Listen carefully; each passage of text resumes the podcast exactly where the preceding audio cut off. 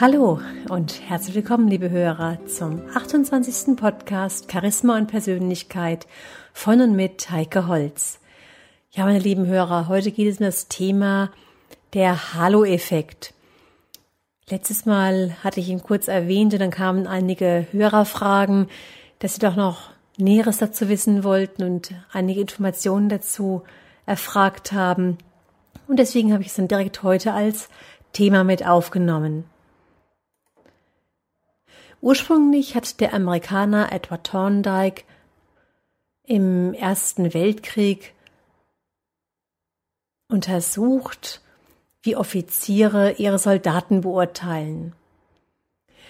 Er ließ dabei ganz unterschiedliche Kriterien bewerten, wie beispielsweise Intelligenz, Charakter, Aussehen, zielgenaues Schießen, Musikalität und so weiter. Die Ergebnisse waren dabei überraschend. Während einige Supersoldaten in fast allen Bereichen hervorragende Noten erhielten, waren andere wiederum in fast allen Bereichen unterdurchschnittlich. Anscheinend waren die Offiziere der Ansicht, dass Soldaten mit guter Körperhaltung auch in der Lage waren, zielgenau zu schießen, ja und sogar Mundharmonika zu spielen. Thorndike nannte diesen Effekt, bei dem uns ein hervorstechendes Merkmal scheinbar so blendet, dass wir den Menschen nicht mit differenziert mit seinen Stärken und Schwächen wahrnehmen können, den Halo-Effekt. Das kommt aus dem Englischen Halo und bedeutet der Hof des Mondes, also das Überstrahlen dieser Überstrahlungseffekt wird auch in der religiösen Kunst sehr deutlich. Der Heiligenschein lässt Maria als schön, tugendhaft, fürsorgend und, und, und erscheinen. Besonders Äußerlichkeiten scheinen eine solche Blendwirkung zu haben. Ein hervorragendes Beispiel dafür ist die Bewertung einer Nachrichtensprecherin im Fernsehen. Wirkt diese Dame attraktiv und sympathisch, neigen wir auch dazu, ihr eine hohe Kompetenz zuzusprechen. Wir vermuten, dass sie engagiert, aktiv, sportlich und nett ist, halten sie für intelligent und so weiter und so weiter. Dabei stehen uns nur minimale Informationen zur Verfügung. Die Tatsache, dass diese Dame Nachrichtentexte fehlerfrei ablesen und vortragen kann, macht sie noch nicht intelligent. Der sympathische Eindruck überstrahlt jedoch alle anderen Merkmale und führt zur Zuschreibung dieser ganzen weiteren positiven Merkmale. Oder übergewichtige Personen werden ganz schnell als gutmütig eingeschätzt, obwohl beide Persönlichkeitsmerkmale wahrscheinlich nichts miteinander zu tun haben. Im Rahmen der Personalbeurteilung kann dieses auch eine Einzelleistung sein, die derartig herausragte, dass sie den Beurteiler bei der Einschätzung der Gesamtleistung dann auch blendet. Besonders Einzelleistungen, die sich innerhalb der Organisation weit herumgesprochen haben, überstrahlen dann die Gesamtleistung. Nach dem Motto der Mann, der den 10 Millionen Auftrag heranholte. Der Mann, der das Computersystem abschoss.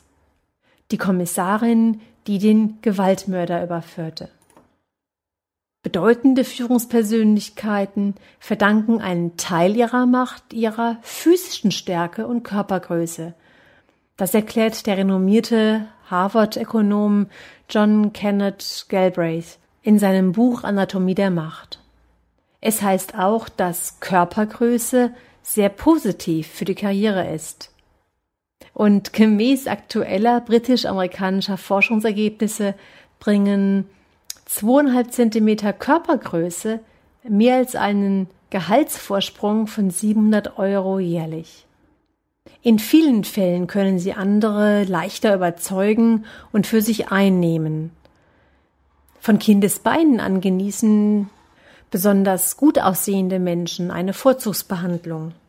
Das niedliche Baby bekommt mehr Zuwendung vom Pflegepersonal, dem hübschen Kind wird leichter verziehen und in der Schule werden seine Leistungen unbewusst positiver beurteilt. Attraktive Menschen werden netter behandelt, sie schließen leichter Freundschaften und sind bei der Partnerwahl begehrt. Und im Job, da wirken die gut aussehenden vielfach kompetent und intelligent und sie kommen besser an. Bei den Kollegen, bei den Chefs und bei den Kunden. Das geht sogar so weit, dass bei gleichen Qualifikationen gut aussehende die Nase vorn haben. Auch in einem Fragenkatalog kann dieser Halo-Effekt auftreten. Einzelne Fragen können also andere Fragen überstrahlen. Wenn beispielsweise die vorhergehende Frage bestimmte Gedanken oder Gefühle auslöst, dann kann dies Auswirkungen auf die Antwort auf die nächste Frage haben. In der Fachliteratur können wir jetzt nachlesen, dass für eine möglichst objektive Beurteilung Hallo-Effekte minimiert werden müssen. Das könnte beispielsweise so aussehen, dass eine Lehrerin bei der Korrektur von einer Klassenarbeit quer korrigiert. Das heißt, zuerst würde sie von allen Schülern die Aufgabe 1 korrigieren, dann von allen Schülern die Aufgabe 2, damit die außerordentliche Leistung sowohl im positiven als auch im negativen Sinne eines Schülers in einer einzelnen Aufgabe weniger auf nachfolgend zu korrigierende Aufgaben desselben Schülern abstrahlt. Doch denke ich, dass es insgesamt gesehen sehr schwierig ist, dass wir uns ganz von diesem Hallo-Effekt distanzieren und gar nicht anfällig dafür sind, das beginnt schon, wenn ich jetzt dieses Beispiel von der Lehrerin nehme, damit, dass beispielsweise ein Schüler eine schöne Schrift hat, das Ganze schön strukturiert aufgebaut hat und dass dann die Gefahr sehr groß ist, dass dann vielleicht mit größerer Freude und Lust korrigiert wird, als wenn vieles unleserlich hingeschmiert ist. Auch die Werbung weiß um die Wirkung dieses Halo-Effekts. Sie kennen vielleicht den Spruch Sex sells.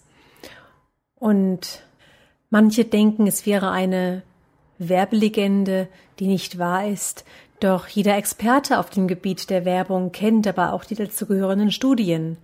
Man baut beispielsweise eine schöne Frau an einem Auto auf und verdeckt die Automarke. Und ganz objektiv betrachtet finden dann deutlich mehr Männer das garnierte Auto schöner, teurer, eleganter, ja und sogar schneller. Diese positive Assoziation mit einer hübschen Frau hebt automatisch die anderen Merkmale mit an. Vom Glanz der schönen Frau fällt also einiges für das Auto mit ab. Fairerweise sollte man das jetzt nicht nur auf den Sex beziehen, denn es gilt zum Beispiel auch für die Wirkung jedes Statussymbols oder jeder Empfehlung. Eine gute Referenzliste gibt auf den ersten Blick positive Signale. Diese Aussage, der erste Eindruck ist auch der bleibende, kennen Sie, und in vielen wissenschaftlichen Studien ist nachgewiesen, dass der erste Eindruck so haftet, dass anschließend vor allem die Informationen selektiv wahrgenommen werden, die zu diesem ersten Bild passen. Und dieses Wissen setzen auch Webdesigner um, wenn es um die Gestaltung der Website geht. Wenn also jemand Ihre Website zum ersten Mal besucht, dann ist es ganz wichtig, dass der Besucher, der Nutzer auch den richtigen ersten Eindruck von Ihnen bekommt.